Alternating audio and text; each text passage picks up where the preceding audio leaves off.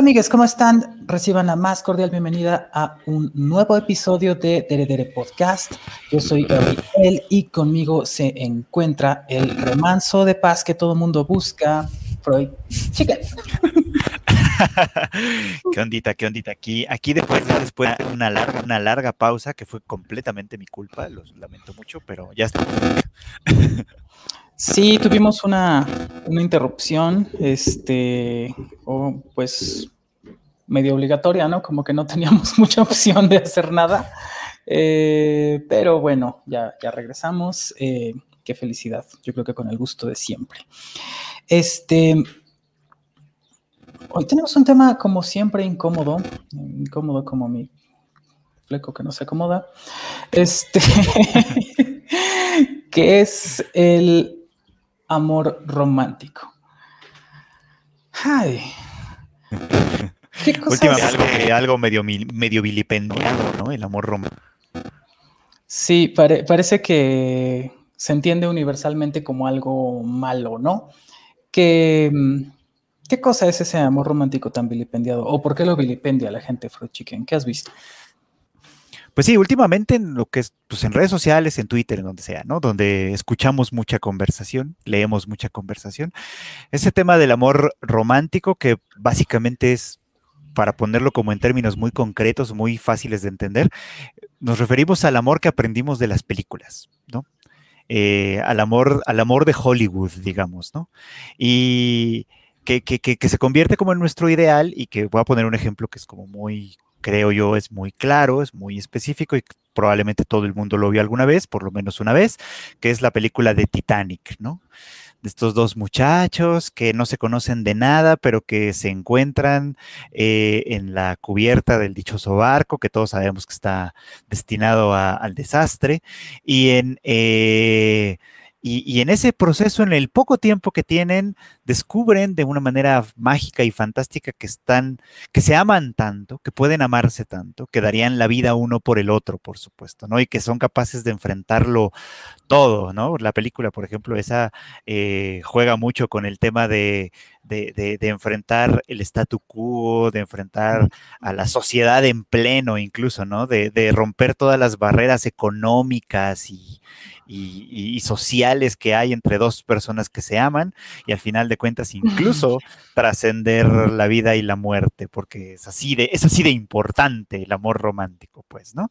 Y entonces se convierte como en un ideal, se convierte en, un, en, algo a lo que aspirar, ¿no? Cuando que si yo conozco a alguien, a, a una persona, tengo que sentirme de esa manera Ajá, tengo que, y, tengo que sentirme de esa manera y la otra persona tiene que sentirse igual, porque esa es la prueba, la evidencia de que vamos a estar preparados para todo eso, para enfrentar al mundo juntos, tomados de la mano y esto es muy bonito. Sí, y, y eso que tendría de malo, ¿no?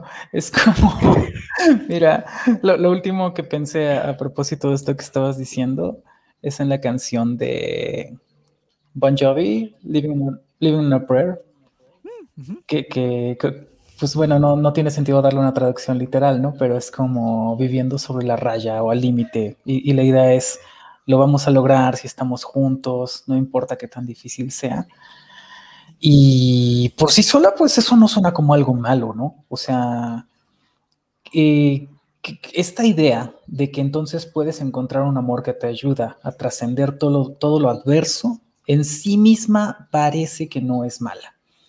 El, problema es lo que se pierde de vista, que es eh, una realidad eh, contra, contra la cual pues no todo lo puede el amor nada más así, no así solito.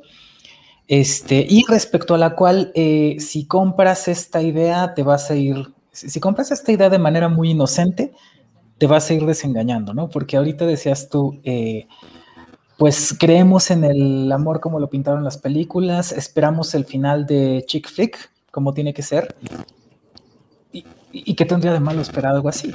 Y, bueno, otra vez es como la, inocencia o la falta de, de, de, criterio de decir, no, no todo va a ser así tan fácil, porque si bien un factor importante o que le puede dar un condimento, eh, una motivación especial a la vida es un amor de esa intensidad, no va a resolver problemas de otra índole, ni va a evitar que se presenten problemas al interior de la propia relación amorosa presunta, ¿no? Y eh, ahorita decías tú, bueno, parece que es culpa de Hollywood y apenas, apenas volvieron a poner Shrek en, Netflix. Entonces, este, la vi circunstancialmente. Y eh, sucede con Shrek que, justo eh, Fiona tiene esta idea del amor romántico que aprendió de, las fábulas, ¿no? Que sabe qué es lo que tiene que esperar, sabe cómo se tiene que comportar, sabe cómo se supone que tiene que ser su príncipe, sabe qué le tiene que decir. Hay una parte que me encanta cuando Shrek está jugando como con los monitos que tiene Fiona en su habitación de adolescente y la princesa que tiene de juguete le dice lo mismo que ella le dijo cuando Shrek la rescató, así de tenga este este pañuelo, ¿no? Este obsequio por rescatarme, ¿no? Así como llevo toda mi vida esperando por hacer este papel y finalmente llegó esta persona, entonces hago mi acting de todas mis fantasías, hago esta cuestión performativa de todo lo que he fantaseado todo este tiempo y pues ¿por qué? Madres, no va a salir bien, a ver, díganme. ¿Qué tendría de erróneo esperar algo así? Qué bonito símil, símil, pero símil, pero es que sí, desde ese punto de vista, de vista eh, no pensaría, no pensaría tal cual lo dices no tiene nada de malo esperar algo así. Es más, si pudiera vivir algo así, seguramente estaría muy contento, seguramente estaría muy satisfecho, seguramente, eh, pues no sé, o sea, como algo, como algo mágico de pronto, ¿no? Entonces, ¿qué tiene eso de malo? ¿Qué tendría de malo eso? Mm, bueno, el problema es que aparentemente una fe en casi cualquier cosa que, le tengas tan, de manera tan ciega, se va a volver algo problemático, porque en lo posterior vas a esperar que los problemas específicos de cada cosa eh, se resuelvan de manera mágica. Y eso no va a pasar. Y, aquí ya no estoy hablando solamente de, de la relación amorosa, sino prácticamente de cualquier cosa que, fuera romantizada. Eh, y, eso es extraño, ¿no? Porque, a ver, aquí lo que yo estoy suponiendo es que se pueden romantizar más cosas además del amor. Por ejemplo, eh, yo puedo romantizar eh, no sé, el empleo, el, primer empleo que tenemos, a lo mejor lo romantizamos, ¿no? Nuestra, la primera vez que trabajamos en un lugar, así como que sí, vamos a lograrle, vamos a cambiarle, vamos a echar un montón de ganas. Y es algo que, que, ese entusiasmo como que a veces ciego, a veces no ciego, pero desmedido, es algo que te puede jugar en contra. Eh, no, sé si estás de acuerdo con esta idea de que se pueden romantizar más cosas y si se te ocurre de qué forma otras cosas pueden ser, qué, otras cosas podemos romantizar. Romantizamos las amistades, creo, también. Romantizamos a la familia, madre de Dios. O sea, lo, que estaba diciendo aquí es ese adjetivo de romantizar parece que, eh, obvio, tiene, me parece que tiene poco que ver con tal vez el origen del término en este, que era el siglo XVIII alemán, ¿no? Una cosa así. Tal vez no es exactamente a lo que se refiere, pero al menos cómo se está utilizando en estos casos de romantizar algo. Eh, creo que lo que quiere decir es exacerbar sus cualidades positivas haciendo que se pierdan de vista las negativas. No, sé, a lo mejor estoy interpretando demasiado, pero ¿qué, piensas tú? Justo, justo estaba pensando. Eh, eh, porque sí, o sea, usamos la palabra romántico o romantizar para, para eliminar de alguna manera lo, negativo, ¿no? Lo negativo que puede tener, ni siquiera, ni siquiera tiene que ser negativo necesariamente, para eliminar simplemente lo que, lo que tiene de cruda en experiencia, ¿no? ¿Cuál, no? Eh, yo recuerdo, no, yo no soy un experto en este tema, pero yo recuerdo que cuando íbamos a Daria, y nos explicaron en la clase de música el romanticismo. Eh, Recuerdo que el, que, el, tema del romanticismo tenía que ver un poco como con la libertad, como, como con liberarse de, ciertas duras, de duras demasiado rígidas, demasiado firmes, demasiado, que pues que constreñían de alguna manera la expresión de la individualidad y del sentimentalismo que podía incluir y que obviamente eso eh, constreñía también la expresión artística, digamos, ¿no? Entonces, pensando un poco como que probablemente el origen de la palabra sea ese, sea eh, así, claro, en el, momento en el que buscamos libertad y buscamos expresarnos de manera abierta, pues, ¿no? El autíntico, romantizar el trabajo, romantizar X o Y cosas, por supuesto, tiene que ver precisamente con, unas con una cosa como sumamente emotiva, como sumamente sentimental, fundamentalmente, ¿no? Por eso lo hacemos con el trabajo, con, o con cualquier cosa que emprendamos, porque es como, si en este trabajo, en, este en esta empresa, en este proyecto que voy a empezar, vamos a cambiar aunque sea de a poquito, pero lo vamos a cambiar. Vamos a hacer que las cosas sean más eficientes, vamos a volver millonarios, millonarios o vamos a eh, ayudar a que algunas personas entiendan cosas que antes no entendían y así, por supuesto, fluir, fluir completamente con el mundo, desde luego, ¿no? Eh, esa es una manera de romantizar, estoy perfectamente de acuerdo y que luego pues te das de topes contra la pared, ¿no? Pero también romantizamos cosas que quizá no deberían ser romantizables, por así decirlo, como cuando, ¿no? ¿no? Ah, es que mira a la gente pobre, tan feliz que es, sin nada, sin preocuparse, moda, modas, y, o sea, pueden vivir 80 años sin ponerse unos zapatos de diseñador y no nada, son nada, son perfectamente felices, mira nada más qué belleza. Y entonces romantizamos también esa clase de cosas, y creo que eso lo define romantizar, en cierto modo, es quitarle todo el aspecto como como feo, crudo, que puede tener alguna cosa, lo que sea, eh, y quedarte, quedarte simplemente con las partes que potencialmente pueden ser reales quizá, y, que pueden ser bonitas incluso, pero que, no, resuelven nada, que no, y que incluso se vuelve una cosa como completamente acrítica, ¿no? Y en el caso del amor romántico, esto es exactamente lo que sucede en las películas románticas como Titanic y como cualquier otra, ¿no? Que Shrek es el caso, Shrek es un caso genial, probablemente juega, juega en el sentido contrario. Este no es un amor romántico, en al menos no en el sentido de la, de la palabra. Y muchos de los dilemas que enfrentan Fiona y Shrek tienen, son, son, dilemas que desde cierto punto de vista son reales. El rechazo de las familias, las expectativas distintas de las dos artes, eh, eh, que, tengan proyectos incluso que a lo mejor son completamente ajenos uno al del otro, ¿no? Y a la hora de tener que tratar de encontrar como la manera en la que conjuntan ya no cuadra tan bonito. En fin, o sea, como como que todas esas cosas que son las que se pierden de vista cuando hablamos del amor romántico, romantizado o lo que sea, es, es, es, es creo que el quiz del concepto. No sé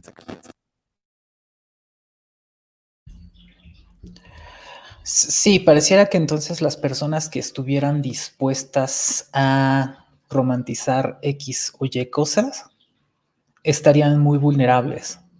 Entonces, eh, porque hay de dos, o, todas las personas involucradas en un asunto lo romantizan por igual y, se comprometen igual y se exponen igual y están dispuestos o dispuestas a perder, a resultar tal vez perjudicados o perjudicadas por igual, o, alguien va a seguir perdiendo. Y el tema aquí es que... Eh, las, relaciones eh, entre las personas a veces son simétricas, pero normalmente no. Eh, una relación laboral normalmente no es simétrica, no debe serlo. Eh, bueno, en la estructura tradicional, pues, donde hay un empleador y un empleado, pues es como no, llegas y luego, luego empiezas a mandar, no sé, no se supone que es así. Una relación de familiar, pues de pronto tampoco puede ser tan exactamente simétrica, tiene que haber unas ciertas directrices, este, en tanto que hay una persona que está siendo educada y otra que tiene la responsabilidad de educar. No, no se supone que los niños sean responsables, por ejemplo. No se supone que mis gatos sean responsables de lo que hacen, soy responsable yo. Entonces, eh, no hay simetría y una relación de pareja idealmente debería ser simétrica, pero en, varios aspectos parece que no lo es.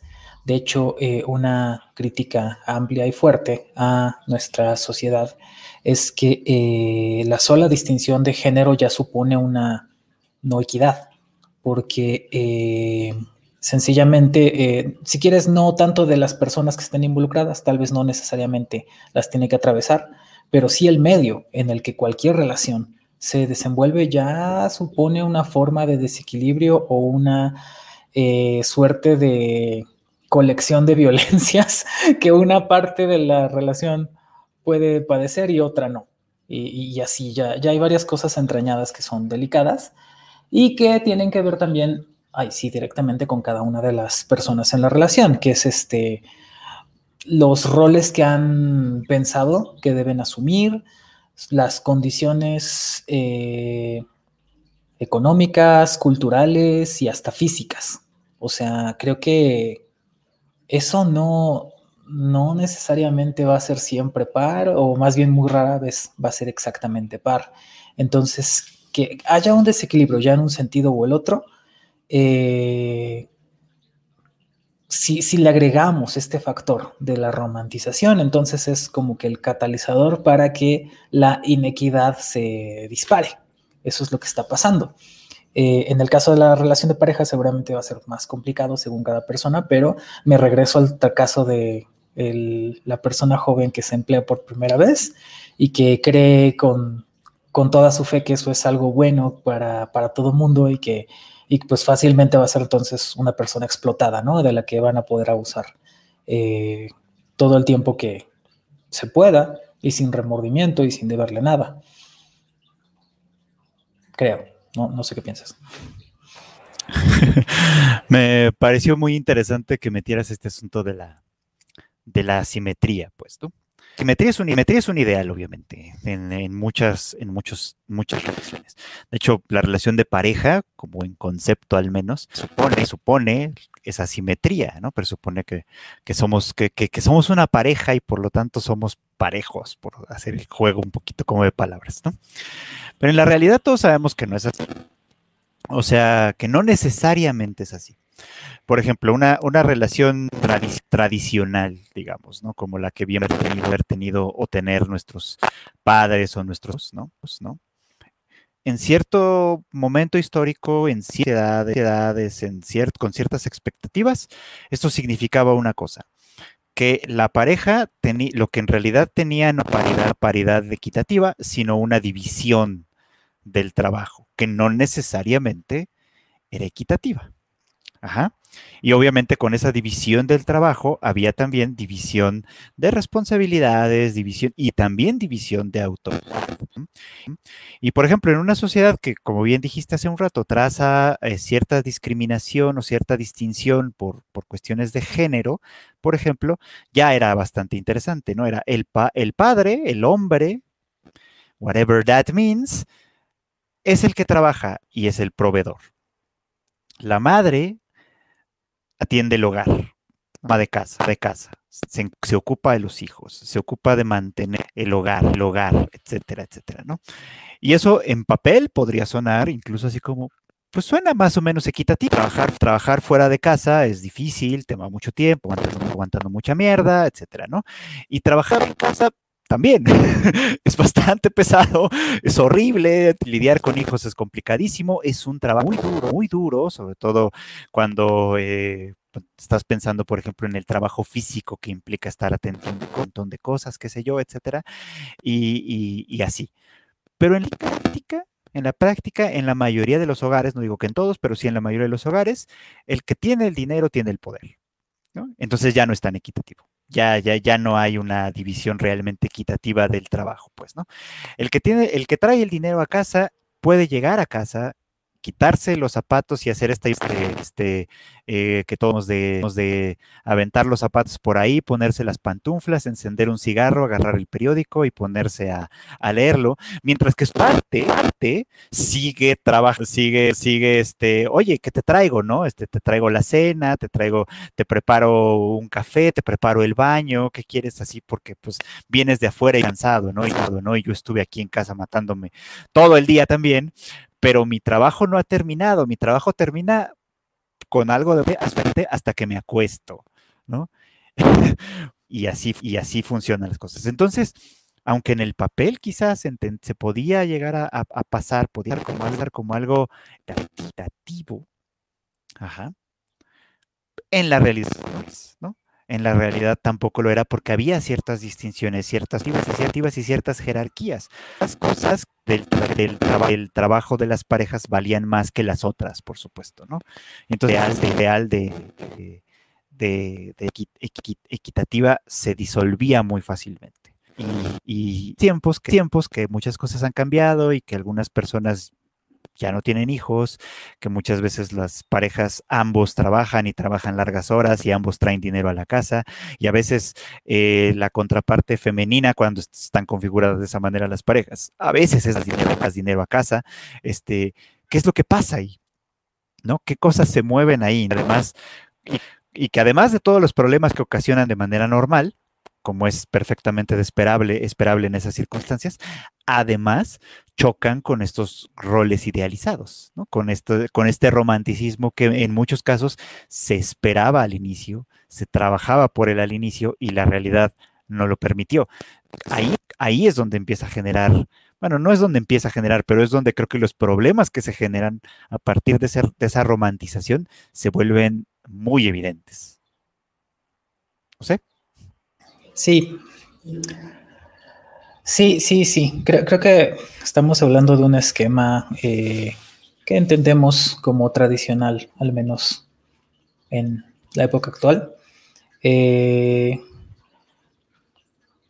y que además está, está revestido como, decíamos, esta idea de que hay que romantizar la idea de la familia, o sea, porque hay un entramado mucho más amplio, o sea, tiene que ver con quién eres tú como persona, qué papel juegas en la sociedad, en la familia y con respecto a tu pareja, al menos, al menos. Eh, se supone que hagas una serie de cosas y que otra serie de cosas se van a hacer por ti a cambio, ¿no? Y y pues lo primero es, bueno, pero yo por qué voy a querer eso, ¿no? O sea, este, esa es la primera cuestión, eh, porque todas estas parece que son eh, convenciones y en tanto que convenciones son perfectamente cancelables. Cuando alguien te dice, este, tal como lo describías, ¿no? Entonces va a llegar esta persona y te va a salvar de la torre o va a llegar esta persona y te va a salvar de tener que ir a trabajar afuera de tu casa. Y este, cuando decía la torre era como la torre como Shrek, ¿no? Como Fiona. Este, y acá es como, bueno, de lo que te salvan es del monstruo de la vida laboral, ¿no? Entonces, este, pues ya, tú estás a salvo, como haciéndote cargo de eh, cosas que no son tan complicadas aparentemente, pero pues que en realidad sí lo son. Y que e, entonces el tema parece que, siempre es el, el dinero y el poder, eso es lo que hace, deja a una persona en una situación muy vulnerable, aceptar este trato. Porque en la medida en la que lo acepta, eh, conforme más pasa el tiempo, más difícil va a ser que se pueda retractar.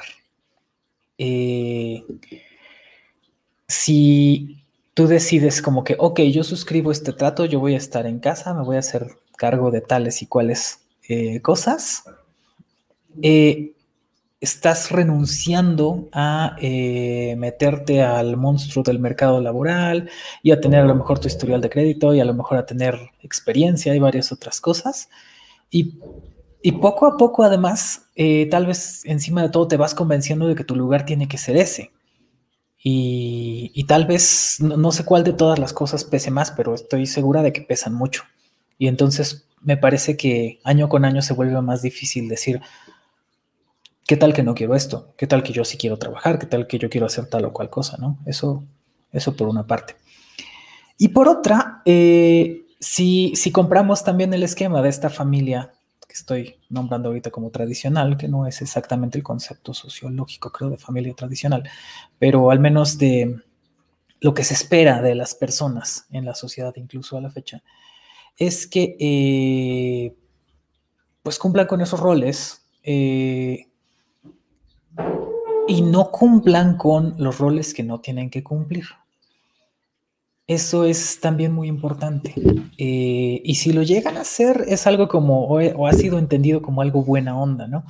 Pero Específicamente yo, yo en lo que estoy pensando en, en, este esquema como el que describiste, donde entonces llega el jefe de familia por el que te preguntan los encuestadores del INEGI que hablábamos hace algunos este, meses, que llega el encuestador del INEGI y te dice, ¿quién es el jefe de familia? Y pues, ¿qué se entiende por el jefe de familia?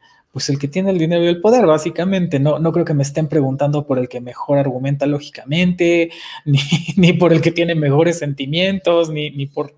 No, creo que es el que toma las decisiones del rumbo de, este, de esta comuna de gatos en la que vivo. Y entonces digo, pues mira, yo pienso que es Frost, pero pues no te puede contestar la encuesta, entonces voy a decir que soy yo. Este, y...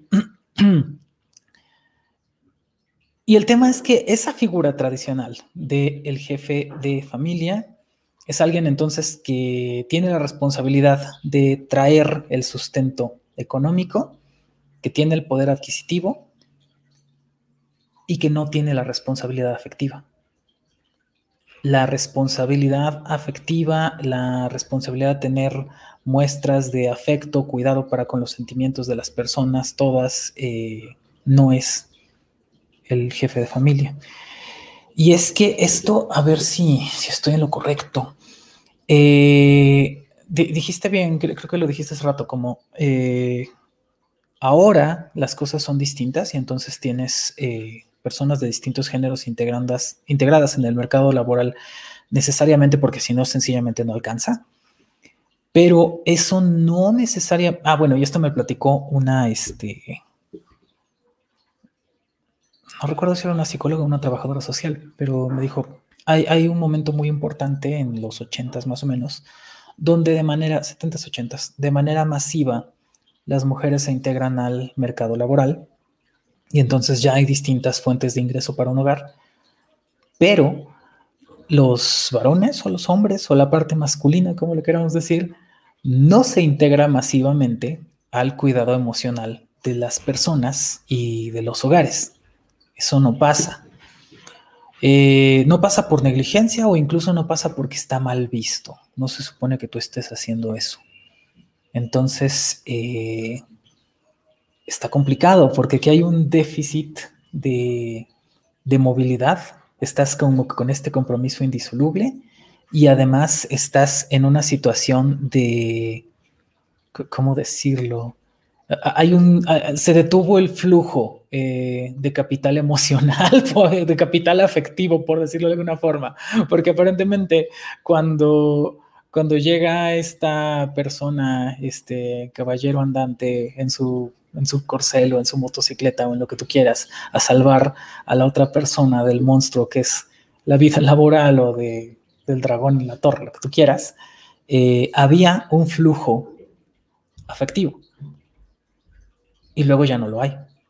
Luego lo que hay entonces es una, eh, un esquema de responsabilidades cubiertas y de una normalidad como que más bien sosa. No sé cómo llegamos aquí, pero parece que tiene sentido.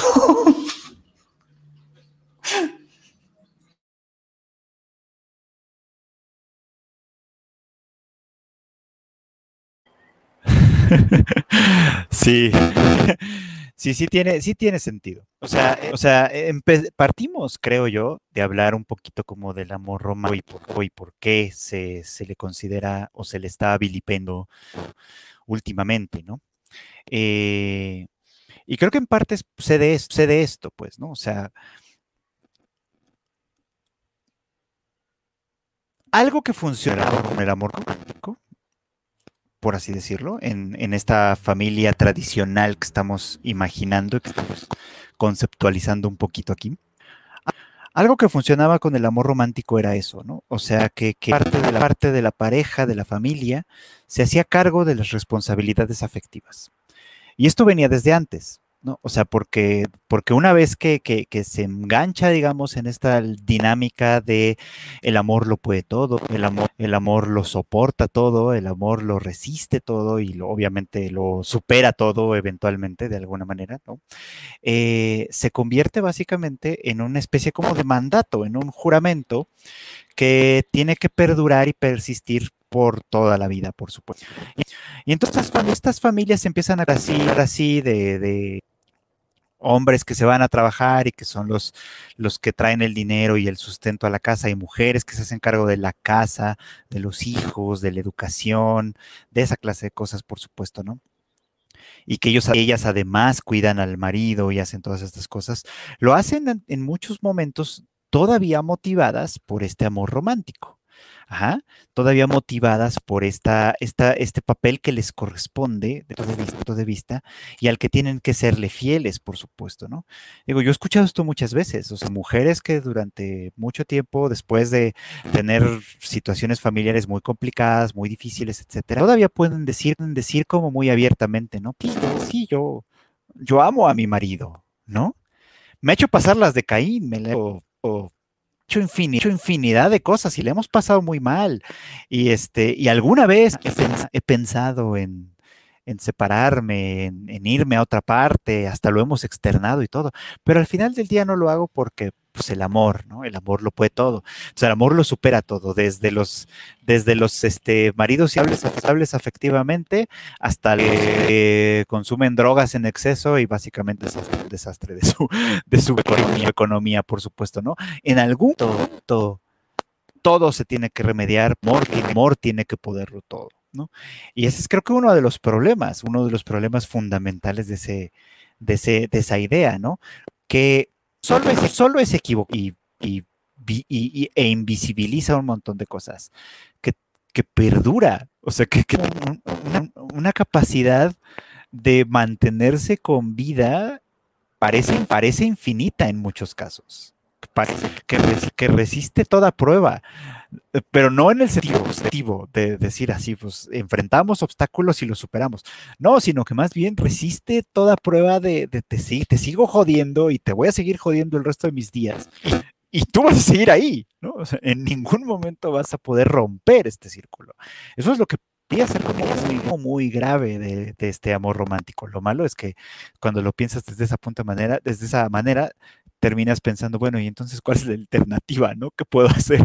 ¿Quedarme solo para siempre? Este, ahí marchitarme solito y dejar que me coman cuando, cuando me muera? ¿O qué? ¿Cuál es mi, cuáles son, mis expectativas, no? ¿Qué puedo hacer al respecto? pues tener gatos, que, que, otra, vivir con gatos es, es el amor más puro y auténtico que existe. Em, no, lo, que, bueno, sí, pero además lo que, lo que parece que sucede es que hay que resignificar, porque, resignificar las cosas, porque parecía que la forma estándar en la que se había entendido a partir de entonces las fábulas, o las películas, cómo eh, se podía vivir al amor, era no solamente una muy deseable o la de las mejores, sino la mejor y la única. Creo que ese es el tema, que, que, era como, esta es la hegemonía y esto es a lo que tienes que aspirar y es más, no hay nada, ¿no? Es como, como eslogan de Nerf, ¿te acuerdas que era es Nerf o nada? Es este, es Titanic o nada, es este, es el príncipe encantador o nada, ¿no? Y parece que se trata de una dicotomía falsa, idealmente, quiero pensar. Em, porque, em,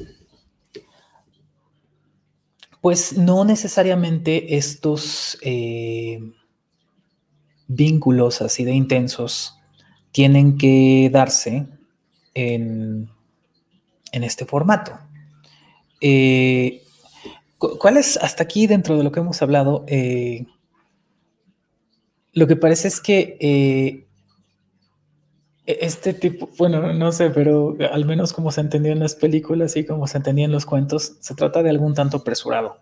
Es importante que llegue y que sea como que muy eh, definitivo, así como, mira, este, ya llegó la, persona que estaba predestinada a, ser entonces el amor de tu vida y pues listo, es quien estábamos esperando, ya se cumplió, eh, como que la profecía ha llegado a su fin, algo por el estilo, las piezas cayeron en su lugar y listo, adelante, ya este, ya está. Y,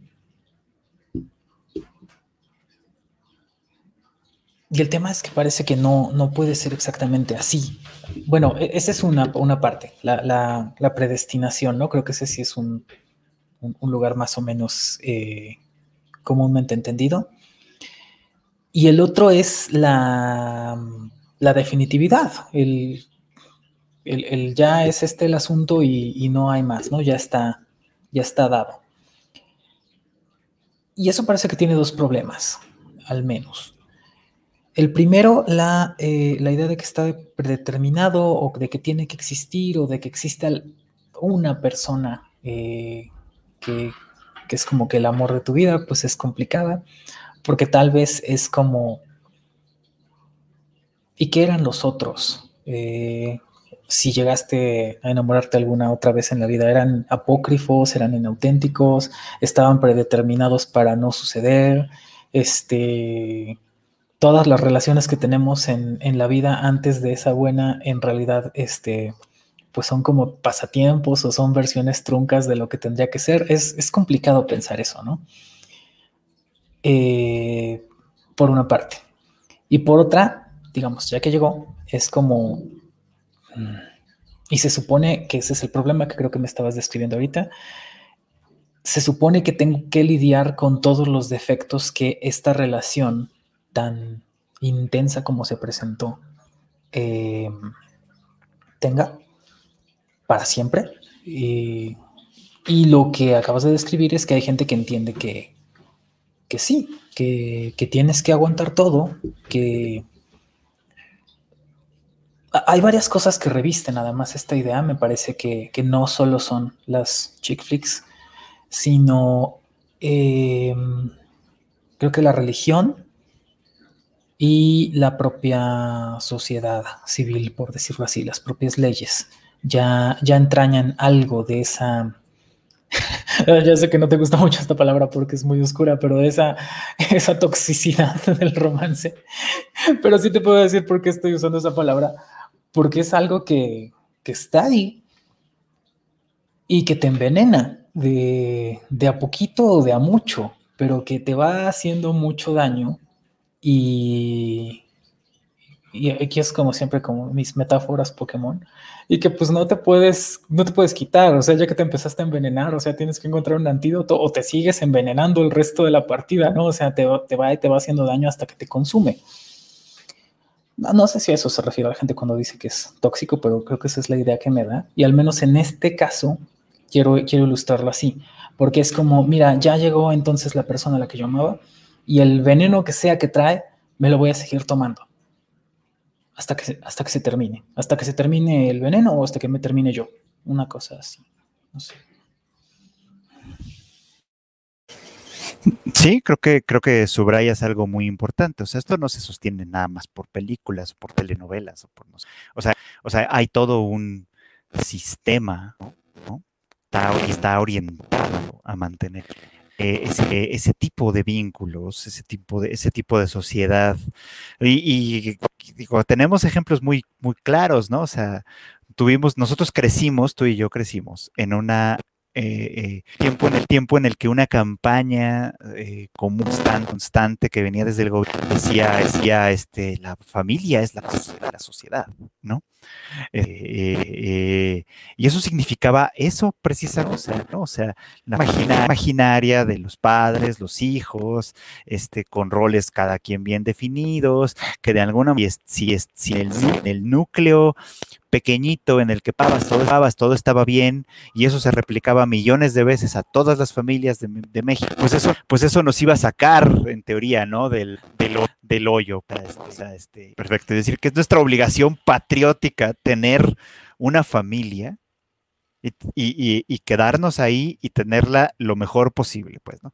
Y ese es un ideal, obviamente, un ideal muy bonito, que suena muy bien, etcétera, pero ya en la práctica lo vemos no tan bonito, pues, ¿no? O sea, en el mejor de los casos tienes una relación familiar que podríamos decir que es amable, que hay cariño, que cuidado, que puede ser medio dispareja en ocasiones, pero que muchas veces pues van ahí compensando cosas y se va más o menos logrando. Pero en la mayoría de los casos lo que tenemos son estas como inequidades, estos desbalances de poder, que además están perfectamente aceptables desde el momento mismo en el que concebimos que hay un jefe de familia, por ejemplo, ¿no? Desde el momento mismo en que le damos prioridad al primogénito por whatever reason, especialmente si es varón, este, desde el momento mismo en que suceden todas esta clase de cosas, ¿no? Que ya entran en detrimento de aquello, pues, ¿no? Pero que al mismo tiempo funcionan paradójicamente para mantener esa estabilidad anhelada que de alguna manera es así. O sea, sí se convierte en un tema que va mucho más allá de las películas. Y yo quiero poner un ejemplo, que empecé hablando de Titanic a propósito, porque, porque mi siguiente ejemplo es, es, significativo en ese sentido. Muchos años después, como 20 años después, tal vez no tantos, pero bueno, porle como 15 años después, le, de Titanic, eh, Leonardo DiCaprio y Winslet, los mismos actores protagonistas, eh, grabaron una película, otra película juntos se llamaba, eh, no sé cómo lo pusieron en español, pero se llamaba Revolutionary Road. En esa película, los dos actúan a una pareja ya, ya, ya, ya, ya con en matrimonio y, tienen creo que dos hijos, no sé qué. El caso es que cuando ellos eran novios, y hay como algunos a los momentos, a los momentos en los que ellos eran novios, ella era actriz y él estaba su carrera y, de alguna manera ella soñaba con que pues algún día iba a pegar talla grande, talla grande, y él va con, va con, con un día abandonarlo todo y largarse a París y vivir una vida como romántica, ¿no? Pasa eso, ¿qué pasó? Este, ella sí, pero Pris, como de teatro, como de teatro chiquito, que como que, como que no tenía mucho, mucho impulso, y él se convirtió en un oficinista normal, eh, pero las cosas les iban bien, así. Lograron comprar una casa de dos pisos, jardín, el sueño americano, ya sabes. Tenían dos preciosos hijos, de todo muy, de todo muy bonito, ¿no? El problema es que hay un punto en el que ella se cansa de, de fracasar, se, cae su trabajo, pues trabajo pues no, no, no, no, no la va a llevar a ningún lado realmente, que sus, pues, además, pues, además su trabajo no termina cuando regresa a casa porque tiene que seguir atendiendo la casa, pues la casa, el marido, etcétera, Y entonces ella le dice a él, oye, este, ¿qué te parece si este, si cumplimos este sueño de juventud que tenías, ¿qué te parece si nos vamos a París? Y este, y en lo que tú haces, en lo que tú descubres que quieres hacer de verdad, porque paso el trabajo de oficina eres sumamente infeliz, porque pues lo es, ¿no? Eh, en lo que, en lo que tú decides qué hacer, cuál es tu sueño que tienes que cumplir. Yo trabajo de lo que sea, no importa en lo que, en lo que para sacar a la, a la, a la, a la familia, ¿no? Pues, ¿no? En lo que tú encuentres. Entonces es como que ella de pronto sus expectativas rotas se las deposita este güey, ya sabes. y, este, y este güey no sabe qué hacer con eso. o sea, en primer lugar es como, sí, sí, jalo, jalo, no hay pedo, no me, me, me aviento. Y después es como demasiada responsabilidad porque es como, bueno, caerla, caerla, llevarnos a los hijos, ¿qué voy a hacer allá? Este, de que eh, ella va a trabajar nada más, ¿qué va a decir de mí la gente, etcétera, etcétera. Y están en, ese, en esas dudas, en ese problema de, definir qué pedo con eso. Cuando a él le ofrecen en su trabajo un ascenso muy así, ya sabes, más, responsabilidad, más dinero, estabilidad, estabilidad, muchas otras, muchas, muchos beneficios, pues, ¿no? Siendo un, siendo un oficino, pero con más dinero, con más dinero. entonces, entonces le mete, le mete muchísima más presión, porque es, es como, ya me habías, ya me habías dicho que querías cumplir este sueño, que sí querías ir a París. Y el otro es como de, bueno, sí, pero, o sea, velo por este lado, ¿no? El dinero, los hijos, la estabilidad, etcétera, etcétera. Entonces es muy interesante esta película. Digo, el, eh, usé el ejemplo porque me gusta mucho que exista esta como dualidad con los dos actores. Primero la, la cosa súper romántica, el chick flick, me, me por, por ti y me muero congelado en el pinche mar Atlántico por ti, etcétera, etcétera. La, la, la, otra de este, no, pues mira, la verdad es que sí me da culito agarrar, dejar todo e irme a París y vivir a ver, ¿sabe qué? ¿Sabe qué? ¿No? Es, ¿no? Este, ¿qué te parece si mejor nos quedamos y seguimos viviendo? viviendo infeliz siempre, pero, pero más estables. Este, y, es un dilema insoluble, pues, ¿no? Porque, porque los dos, de alguna manera, están aferrándose, especialmente ella, amor, romántico, a revivir este amor romántico, a volverle a echar, a echar cego al amor, al amor romántico. Y él al principio jala con ella y después ya no este, este problema, en esta, en este, nunca encuentran una solución de verdad que los resuelva como tal. Y creo que eso es lo que el amor visibiliza, visibiliza pues, ¿no? Que, que, la vida en conjunto, que la vida en común, que, que el amor en común, porque además sí, podría, sí podría decirse que estos dos se querían mucho, que, que había amores, pero no era un amor romántico, era un amor que ya estaba atravesado por las responsabilidades, por las expectativas, por las preocupaciones de los dos, por, las cuestiones de propiedades, propiedades, incluso el tema de la propiedad de tener una casa es obviamente un asunto importante, ¿no?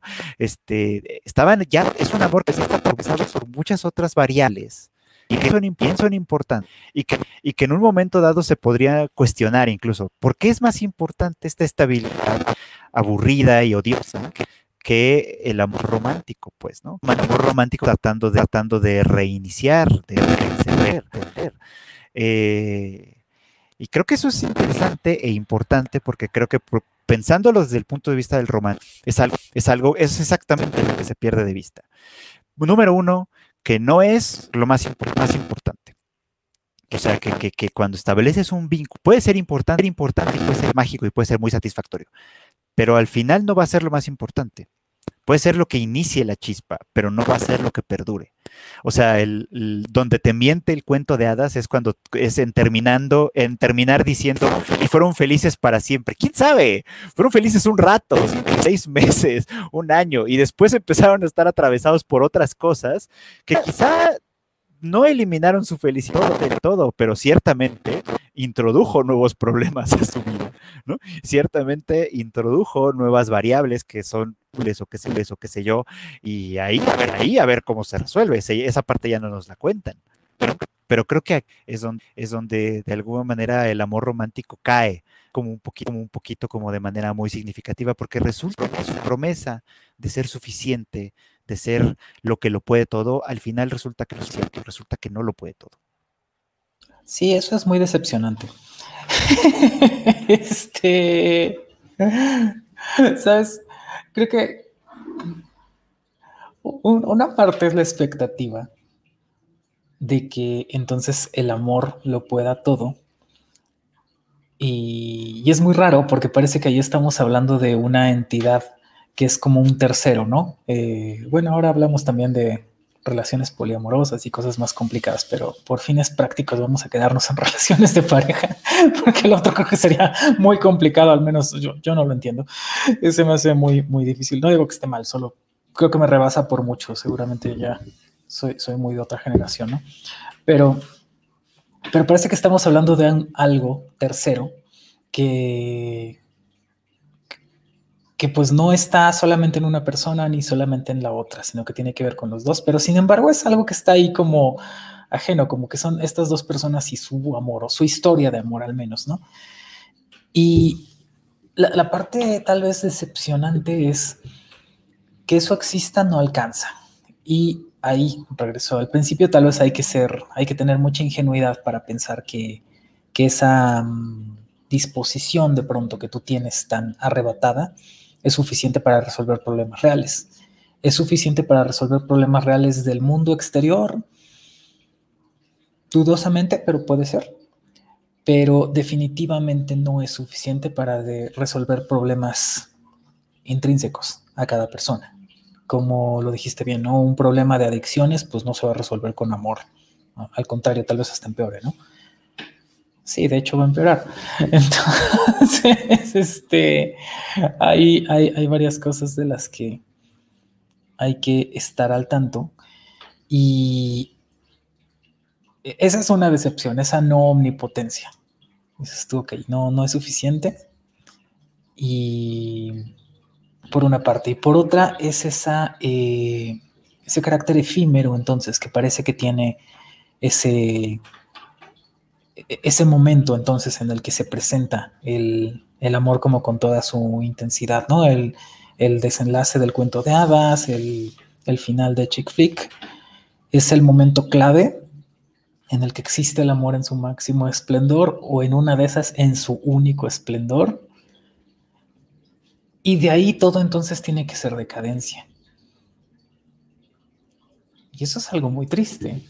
Eso es, eso es algo triste porque parece que, todo, lo que todo lo que venga siempre va a ser de menor calidad o de menor intensidad o, o de menor monta, ¿no? Y Y en una de esas es así. Si, sí, si compramos esa premisa como verdadera, pues sí, parece que lo que estoy diciendo es cierto, que, que las versiones posteriores de, de, la relación de pareja siempre son menos intensas que la primera, ¿no? Y entonces como, como este, ¿quién es? Kate Winslet, te tienes que aferrar. Mira, ya llegó el amor en cuatro patas. ¡Qué maravilla! Hola. Mira, los, gatos saben cómo se les tiene tan alta estima en este programa.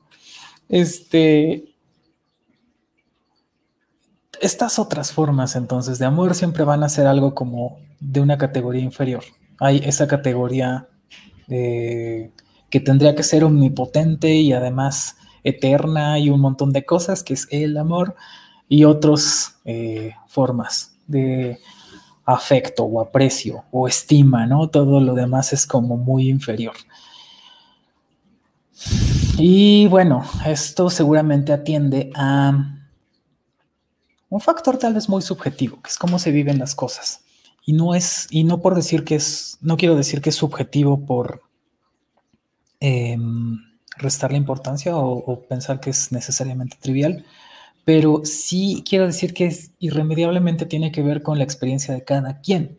Entonces, eh, esos grandes momentos de, de amor, de como de mucha efervescencia, entonces, donde hay este luces por todos lados, fuegos pirotécnicos, este, series de Navidad mínimamente, eh, este, fuentes brotantes, este, unicornios, lo que tú quieras, este, eh, ese es un momento que parece que es muy importante para la gente en un momento específico de su vida, que es algo que tienes que vivir, que, es algo que te platican que existe y que lo quieres experimentar. Y además eh, parece que eh, se vive con mayor intensidad en la juventud, en tal vez en la no, sí, en la juventud, no sé exactamente en qué momento empieza, si es como que en la adolescencia o en la adultez temprana, tal vez es el momento en el que vives con mayor intensidad eso. Újule, y se vuelve muy triste pensar entonces que conforme te vas eh, volviendo una persona mayor, entonces ya no tienes esa facultad de amar con esa intensidad, que ya no te vas a enamorar con, con, esos, con esa pirotecnia y con esa eh, intensidad Y no sé a qué se deba. No sé si se debe entonces a experiencia o, de plano es una facultad que se pierde, la de amar con tanta intensidad. ¿Y qué podría explicarlo? Por eso decía que es una cuestión subjetiva no sé, las hormonas, me meto a saber. o sea, hay algo que definitivamente tu percepción del mundo cambia conforme estás en el mundo. No, creo que casi nadie está en desacuerdo con esto, ¿no? Cuando eres niño, los días son eternos y las vacaciones de verano son eternas.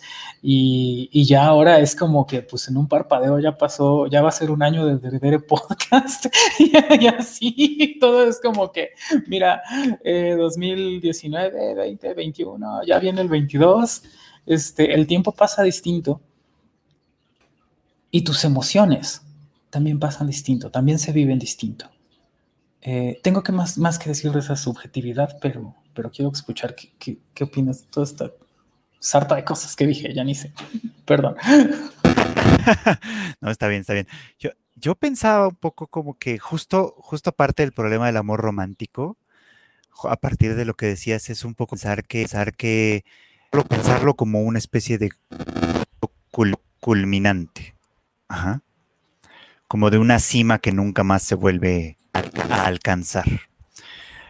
Mm, mm, pienso, lo pienso eso como un problema porque, porque también pensarlo así o sentirlo así invisibiliza otro tipo de experiencias. Son buenas, son buenas, que también, que también es, pero que no necesariamente se parecen a ese, a ese, o sea, o sea un, un, vínculo que va, que va a largo plazo, que, que, que extiende, se, extiende, por un largo plazo, por los, eh, experimenta muchas transformaciones.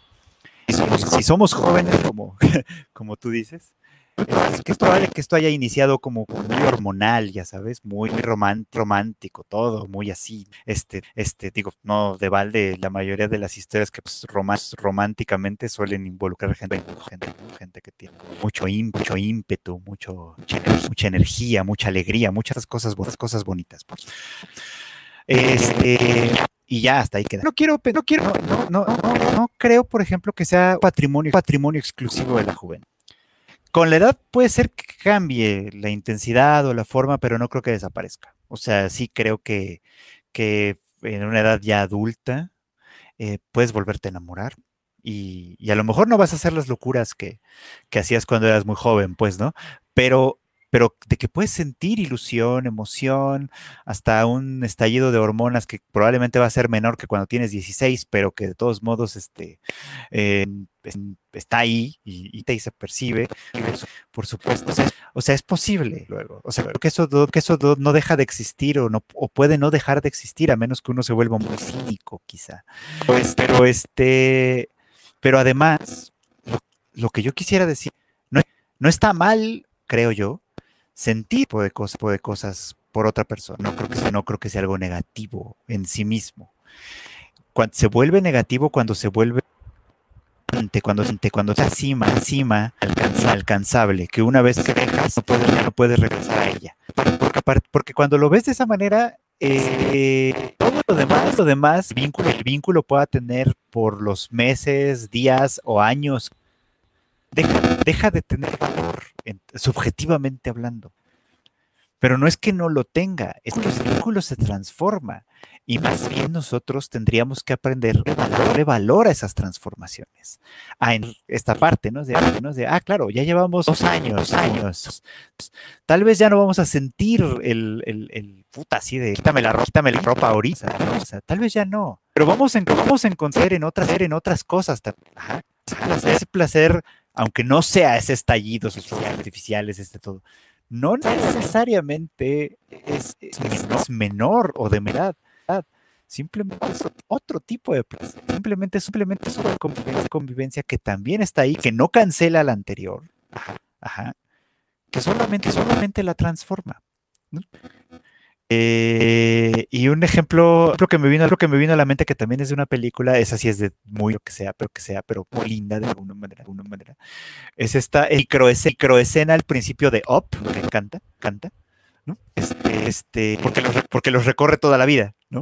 Pero justamente recorre formaciones, ¿no? O sea, ¿no? O sea, el de cuando, cuando son jóvenes y brincan y saltan y hacen picnics y bla, bla, bla, y este, y, este, y el placer cuando ya son un poco más y entonces decoran las decoran la casa y, la, pintan y la arreglan y ponen los mueblecitos y el placer que, que, que antes de que antes de que, de que la esposa fallezca, los dos, los dos sentados en el silloncito y cada quien leyendo su libro pero de la mano.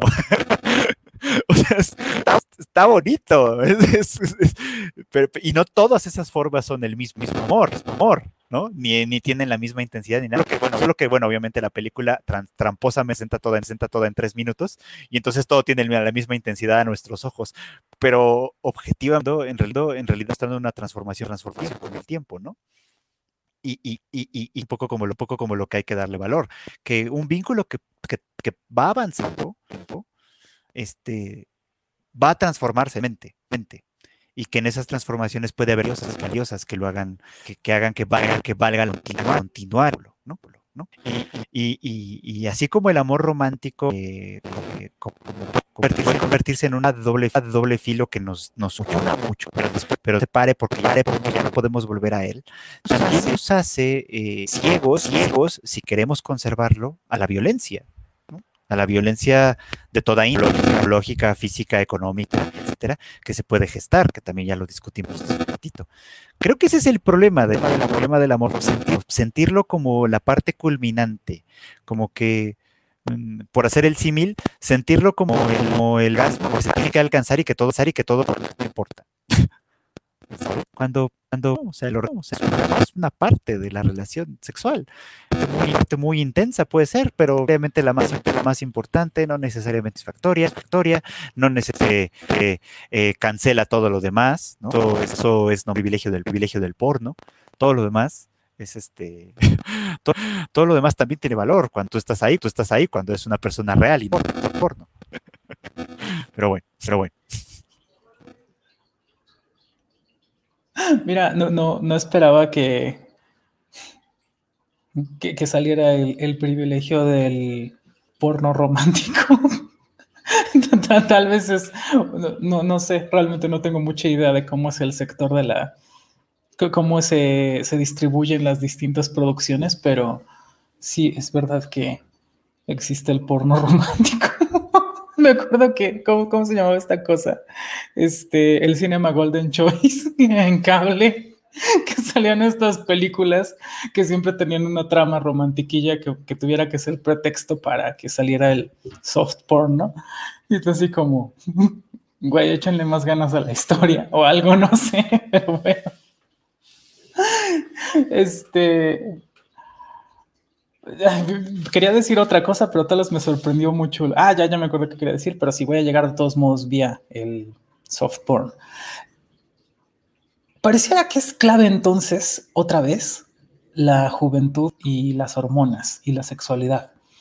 Y en estos tiempos hay, hay personas que desafían mucho esa idea, que te dicen como, mira, yo puedo tener una relación romántica con esta persona, estar enamorado de esta persona y no tener un impulso sexual. Y eso es algo que a generaciones pasadas, y de hecho al más amplio espectro de la población, le parece inconcebible, ¿no? ¿Cómo vas a querer una persona con la que no quieres tener sexo? Y lo que les dicen a las personas que se identifican o se consideran asexuales es, es que no has conocido a la persona correcta, es que te falta experiencia, es que a lo mejor estás confundida y es como, mm, pero tú qué vas a saber de cómo yo vivo eh, mi individualidad, nadie tiene acceso a eso y tú no le puedes decir a alguien si tienes impulso sexual, pero no te has dado cuenta. o sea, no, esa es una idea. Eh, incluso esto es muy interesante. Eh, estaba yo a, punto de decir que yo no conocía esa experiencia, pero sí, sí la conozco. Y sí tiene que ver con, con cuestiones endocrinológicas. Cuando haces el reemplazo de hormonas, una primera parte es suprimir la hormona primaria que tengas, ya sea estrógenos o testosterona, y luego reemplazarla por la otra, ¿no?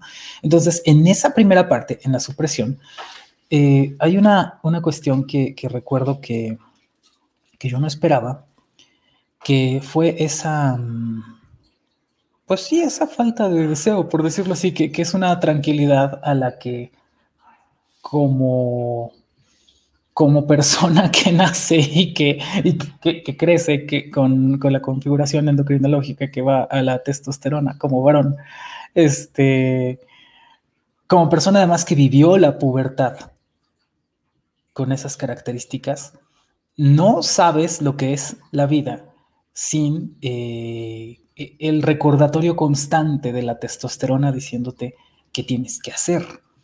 Y es, esto es, eh, esto lo, conté más temprano esta semana, ya lo he hablado tres veces, pero bueno, pues hoy dimos otra vez con el tema. Eh, creo que vale la pena mencionarlo y además este, es una experiencia muy, muy particular porque creo que no la, Hoy es el día en que los gatos se asoman a la cámara muy de cerca Espérame, Frost. Este, aquí es el momento de pasar, ¿ves? Dios mío. Este. La. Ah, decía, la supresión de la testosterona entonces hace que cambie cómo habitas el mundo, incluso. Y eso cambia tu eh, disposición eh, o tu deseo sexual, tal cual. Entonces, ¿cómo lo cambia? Pues que lo disminuye o lo, elimina. Entonces, un día, eh, yo, me acuerdo muy bien de ese día, así como que abrir los ojos, les digo, ver, el sol que se filtra por las persianas, ver a mis gatos durmiendo junto a mí, estirarme, respirar profundo, escuchar una canción y no tener entonces el recordatorio constante de una erección matutina ahí diciéndote, oye, tienes que ir y preñar algo, tienes que cazar, tienes que robarte unas vacas, tienes que conquistar un territorio, no sé. Es una tranquilidad tremenda. Yo así como que... Esto me gusta mucho. Frost, por favor. Esto eh, es algo que se puede disfrutar mucho. Y si hablas de gente que tiene distintos como es el caso, distintos perfiles endocrinológicos, que tiene distintas formas de vivirse independientemente de sus hormonas y demás, dices, pues bueno, no, no, la sexualidad no necesariamente es obligatoria para hablar de, de amor o de romance. Esa es una parte. Eh, lo otro que tiene que ver con las hormonas, que, que tal vez otra vez decíamos, tiene que ver con la juventud y eso, es como que parece que las formas de relacionarse las personas a través de sus cuerpos. Esto normalmente tiene que ver con sexualidad, pero lo digo en estos términos tal vez tan extraños porque eh, lo que dice la norma es pues el sexo y las relaciones físicas son cosa de jóvenes. Los viejitos no deben tener sexo, no se deben besar, a lo más que se agarran de la mano, ¿no? Así como no lo sé, ya, ya hablábamos de que tal vez parece que desconocemos bastantes cosas de la vejez, pero lo que sí creo es que es erróneo pensar que es obligatorio, que es obligatorio este, tener entonces tal o cual edad para tener eh, injerencia o goce sobre tu corporalidad. Entonces, por una parte está esa crítica ¿no? a la sexualidad obligatoria y por otra esa defensa a la autonomía de la corporalidad, independientemente de las expectativas eh, que la sociedad eh, cierne sobre, sobre las personas en distintos momentos. Y luego hay otro punto que, van vinculados, que es, eh, decías tú, las, las locuras que, que la persona puede estar dispuesta a hacer.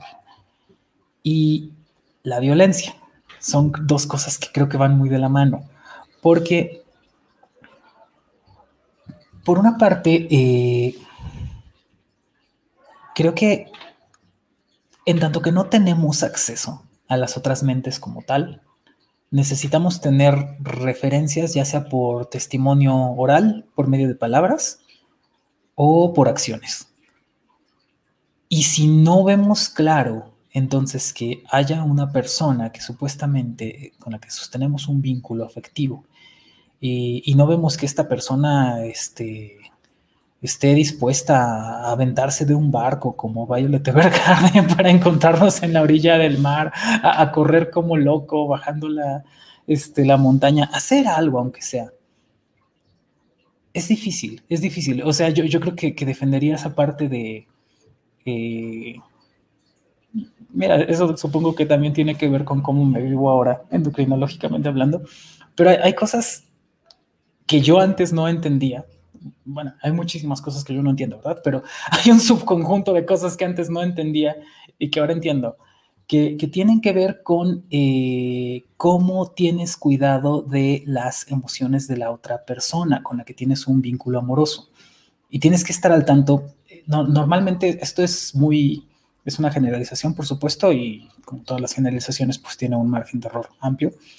Pero quiero describir un fenómeno más o menos usual, que es que, eh, otra vez como varón, socialmente hablando, como hombre, eh, tienes una idea más o menos clara de con qué tienes que cumplir. Y tienes una idea muy difusa de, de dónde a dónde va tu responsabilidad afectiva. o, nula.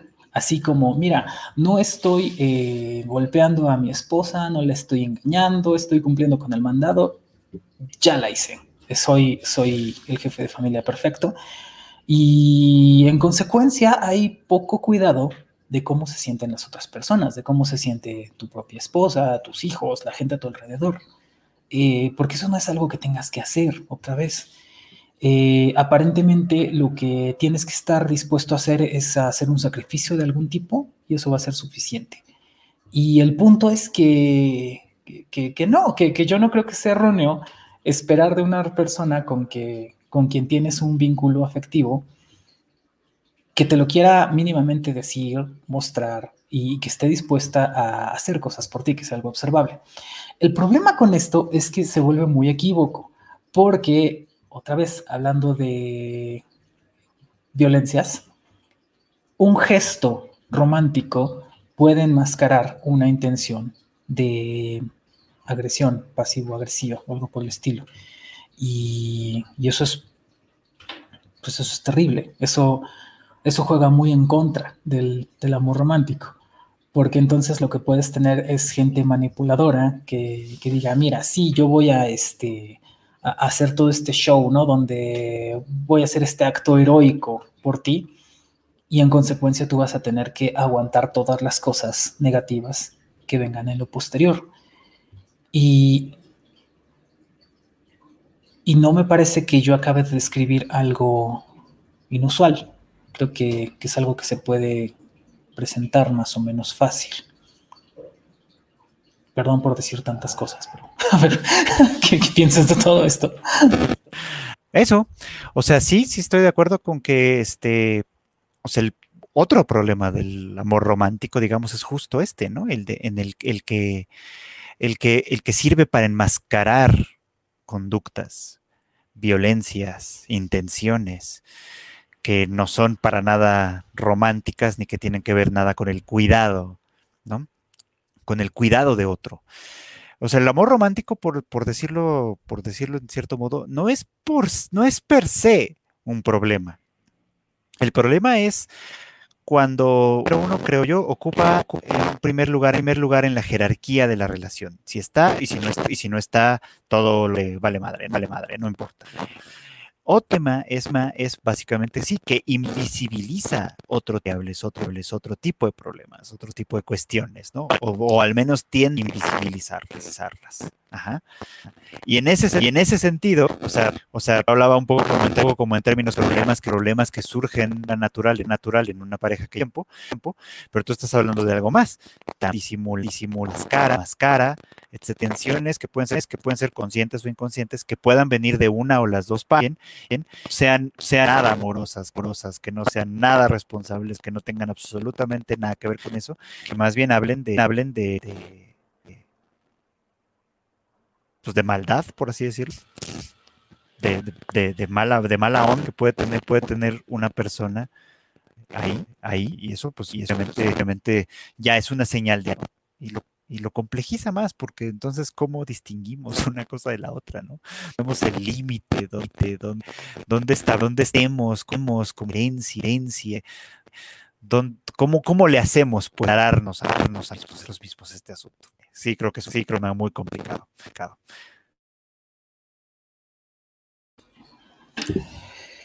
Sí, sí, sí. Pareciera entonces que eh, la convención, que ese es el, el tema complicado siempre, o bueno, no sé si siempre, pero frecuentemente, eh, establece entonces ese escenario favorable para situaciones de violencia y abuso, que es de hecho lo que como empezabas diciendo hace ya un rato que empezamos este episodio, es parece lo, lo primero con lo que se presenta el, la, idea del amor romántico.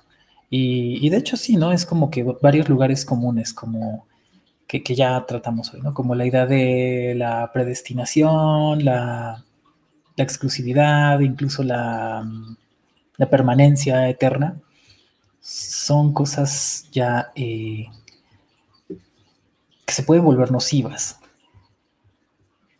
pero que si, entendí bien y si no entendí bien, esto es lo que creo que entiendo, este, que no son en sí misma condición de eh, ese amor romántico, al menos entendido como ese amor que, dice como, eh, para empezar, que es muy intenso, que es muy franco, creo que esas son características que no, pues no tienen por qué ser nocivas, que es como la intensidad con la que amas a una persona, que sea mucha, no, no tiene que ser algo malo.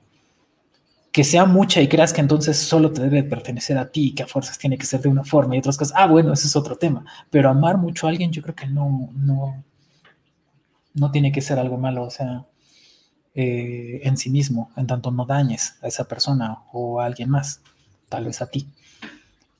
Esa es una, una característica que te resulte algo mágico, único e incluso que sea una directriz en tu vida, pues tampoco parece que sea algo que tiene que ser malo en sí mismo. De hecho, eso es algo que es deseable, ¿no? O sea, sobre todo si estás hablando de un proyecto de una relación de pareja a largo plazo o de una familia, por ejemplo, o, de un proyecto eh, que dure lo que tenga que durar, pero en el que digas, la persona está comprometida al 100% del inicio al final, pues, pues eso no es algo malo en sí mismo, creo. Creo. Que sea muy intenso, que exista el compromiso, eh, no parece que sea algo malo en sí mismo. No, no sé si se me pierde otra de estas eh, características del amor romántico que, que no son malas en sí mismas, pero aparentemente derivado de la conjunción de el amor romántico con la cisnorma o las normas de la, sociedad en la que vivimos, entonces sí se vuelve eh, problemático. Eh, perdón que saca la palabra la cisnorma, pero es la forma más económica que tengo que de decir lo que se supone que tienes que ser tú para contigo y para con los otros. Eso es lo que es violento y eso es lo que es este, lo, que le inyecta toda la toxicidad que decía hace rato, la parte que envenena porque pues no, no, no veo de qué forma eh, querer a alguien con autenticidad, quererle con mucha intensidad y que sea que algo que te resulte mágico sea algo malo. No, no veo por qué el final de Chick Flick sea en sí mismo algo malo.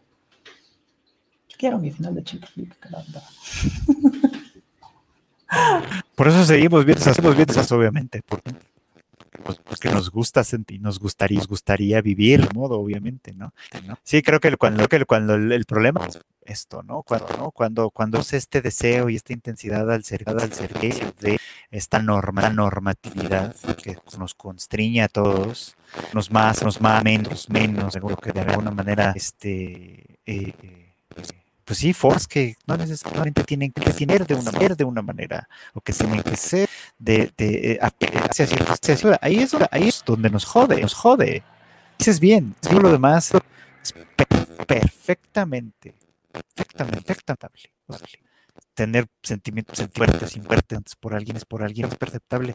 Y en algunos casos, en algunos casos está es bueno, pues, ¿no? en algunos casos es un gran motivador, motivador para ser grande también. Por uno mismo, por uno mismo y persona, persona. O sea, pero es cuando funciona, es esta clase, esta clase de cosas que es una herramienta, herramienta que quizá no estemos a nuestra, a nuestra disposición. Y podemos usarla bien o usarla mal, mal. Y cuando lo, y cuando lo usamos mal, dejamos que, dejamos que eso, estructural, social, nos caiga, caiga encima y nos define, ¿no? Y lleve a, lleve a, a, pues eso, a ser, viol, a ser violento, pasiva, pasiva, pasiva, pasiva.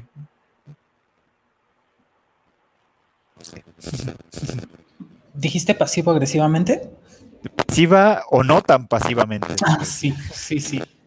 Sí, es... porque a veces, a veces la violencia no es nada pasiva, ah, pasiva. claro, claro. Caray, entonces creo, que si, podemos ir llegando a las conclusiones, tal vez me gusta esta conclusión. Es, eh, mira, el amor romántico no es malo en sí mismo. El problema es, esto le va a encantar a mis este, anticisnorma, pues el problema es todas las expectativas que se tienen sobre cómo se supone que debe ser la gente.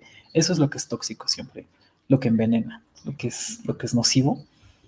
Y, ya, si, si, tienen la oportunidad entonces de...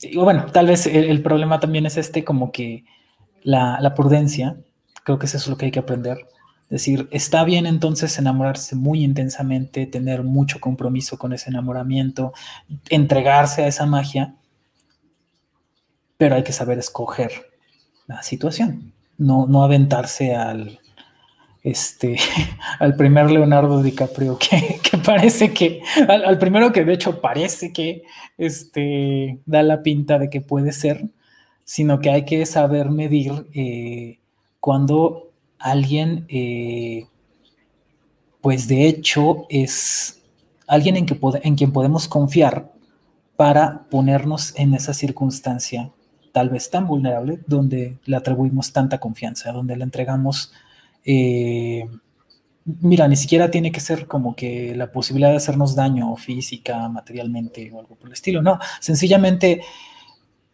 el solo hecho de que abras tus sentimientos y los pongas ahí, eh, los expongas, ya te pone en una situación comprometida, compromete tu, propia integridad, porque eso es algo que ya te vulnera, que, de lo que puede resultar eh, lastimada o lastimado.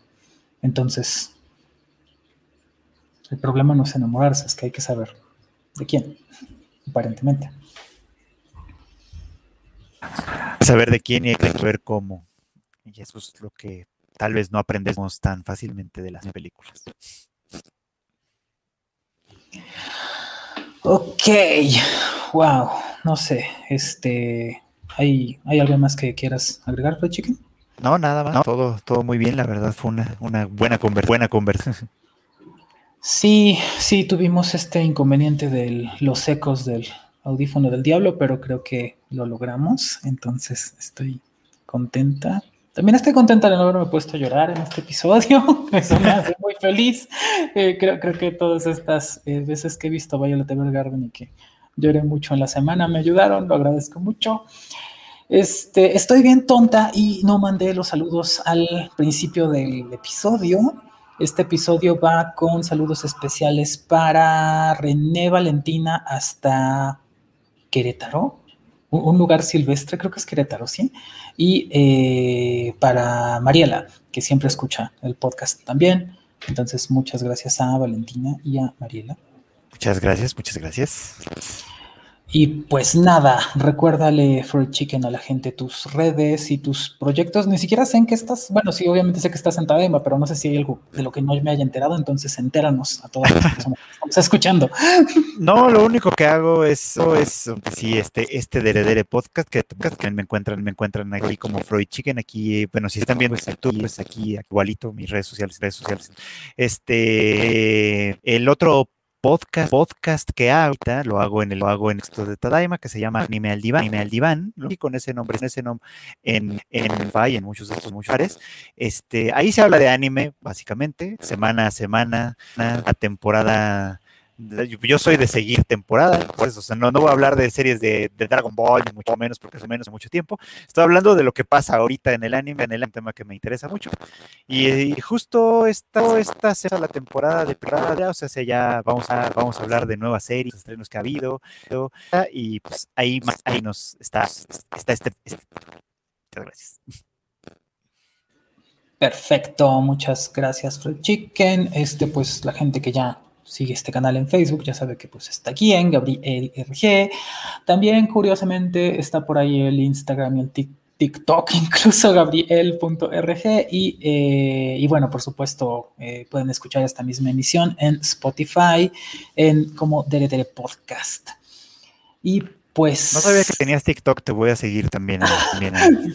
Fíjate que tengo la idea de hacer cosas. Eh, relacionadas con pues lo que hago yo, ¿no? De lógica, antiespecismo, este, feminismo trans. Pero tengo sueño todo el día, Chiqui. Todo el día tengo sueño, entonces no he podido hacer.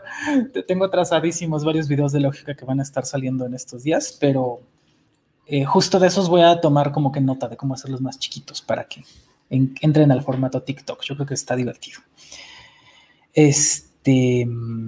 Y pues nada, muchas gracias a la gente por escuchar esta emisión de Dere Podcast y hasta la próxima. Chao. Chao. Super.